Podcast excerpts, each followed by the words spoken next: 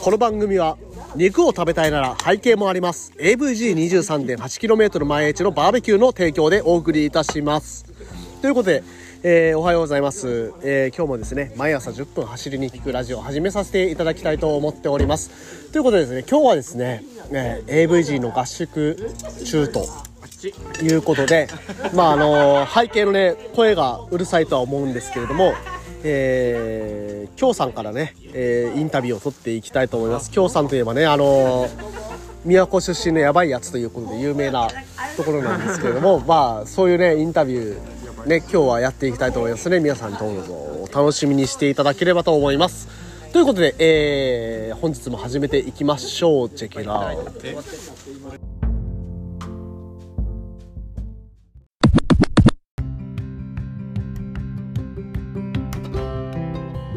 どうもおはようございます。改めまして森健でございます。沖縄一周自転車ツアーのツアーガイドそして AVG23.8km 前エッジの広報、えー AT ツアーコーディネーターとしてあコーディネーターの卵だ。コーディネーターの卵として活動しております。ということでどうも改めましておはようございます。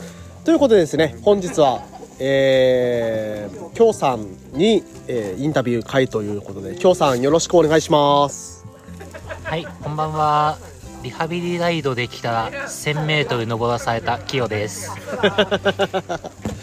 キヨさんね今日あのーリハビリライトのに 1000m 登ったということで結構ねえー、なんかねキャラに合わずグロッキーな状態でございます ということで、えー、京さんにねあのまずはあの自己紹介からお願いしたいなと思うんですけれどもまあどういうところ、まあ、ご出身だとか、まあ、あのどういうふうにこのなんですかね自転車に取り組もうと思っ思ったまでですそこまで話していただければなと思いますどうぞはい、出身は宮古島、沖縄県宮古島。やべえとこですね。坂はありません。自転車は弱虫ペダルを見て楽しそうだなって思って買ったが最後、沼にはまり、今現在に至る形ですね。はいありがとうございますじゃあまあ弱ペダきっかけということなんですけれどもじゃあそれ以外になんで自転車を始めた始めたんだけれどもなんでハマっていったのかってそこら辺なぜ自転車を始めてハマっていったのかっていうところについて、えーお伺いしたいと思います。まず自転車を買って、うん。最初にネットでコースを調べてで一番近くに初心者向けの山があるっていう話を聞いて登りに行ったんですよ。第一コーナーで足をつきまして帰りました。えそれどこでの話ですか？沖縄じゃないですよね。姫路 えちょちょっと詳しくあー後で聞きましょうね。はい。後で聞きましょう。じゃあ今どんな自転車に乗ってますか？今キャノンデールの CAD12 CAD12 の最終型うん。ディスクですね、はい。ディスクブレーキの分に乗ってます。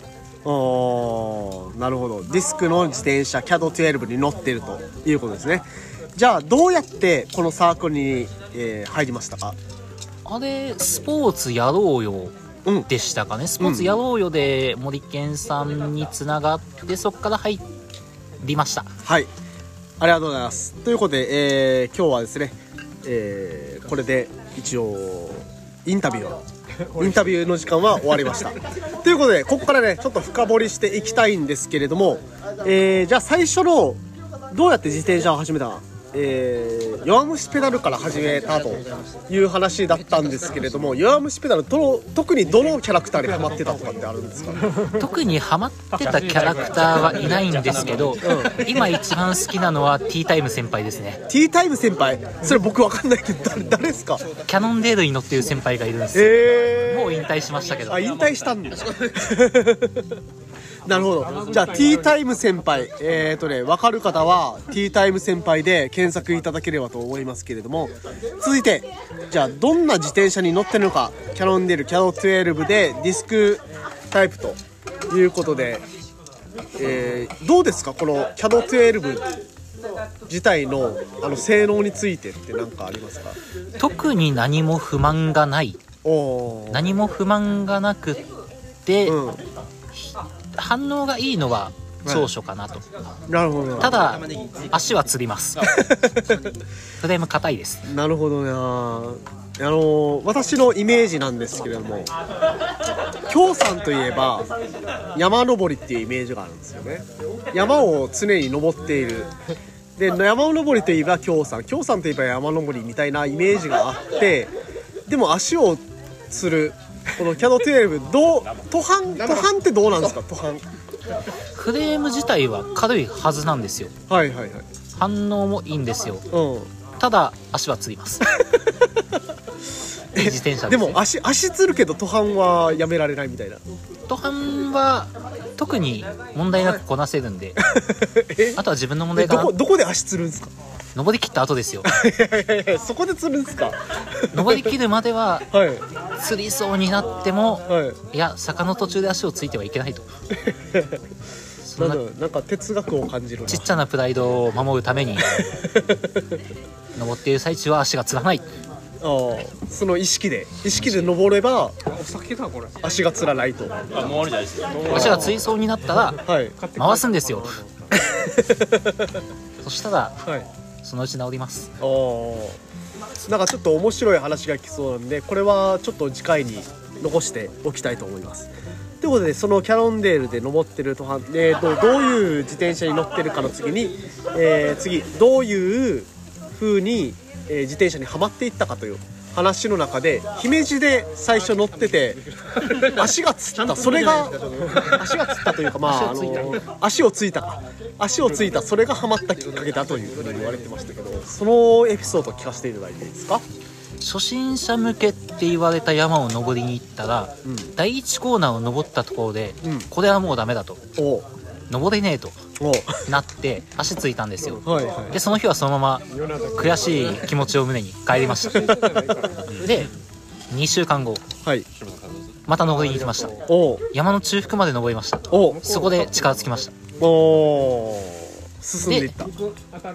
また帰って2週間後。はい。今度は登り切りました。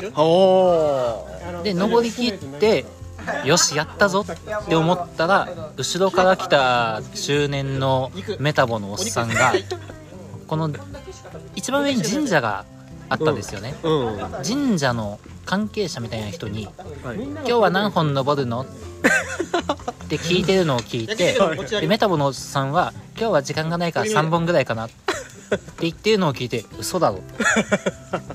坂はリピートするものなのかい食べ食べて。っていうのを聞いてからはい。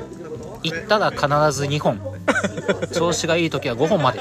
えそれから坂をリピートするのが楽しくなってー、なるほどね。その時京さんいくつですか？年齢的には。自転車始めたのがちょうど2年前ぐらい。はいはい30ジャストじゃないですかみそじですね。なるほど30になったらき苦行が気持ちよくなった。男は30過ぎた自転車って言うじゃないですか。である漫画ではある漫画ではそう言ってでたも本当にそうですよね、うん、そうなるとなんか苦行が気持ちよくなってくる。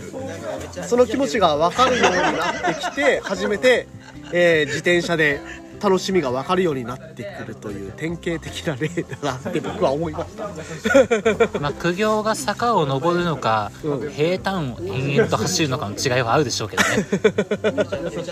確かにそれはありますね。ただまあこの京さん京さんはその、えー登る坂を登ることに、えー、越を越を得て。越を得て。言い得て妙ですね。いいえとその越を求めるために、えー夜中に坂がある沖縄の北部に 車を走らせてそこから、えー降りて自転車に乗ってこの苦行の道を往復するというさらに苦行をやるという、えーそういう人生を最近送ってるという人ですので。そうですね。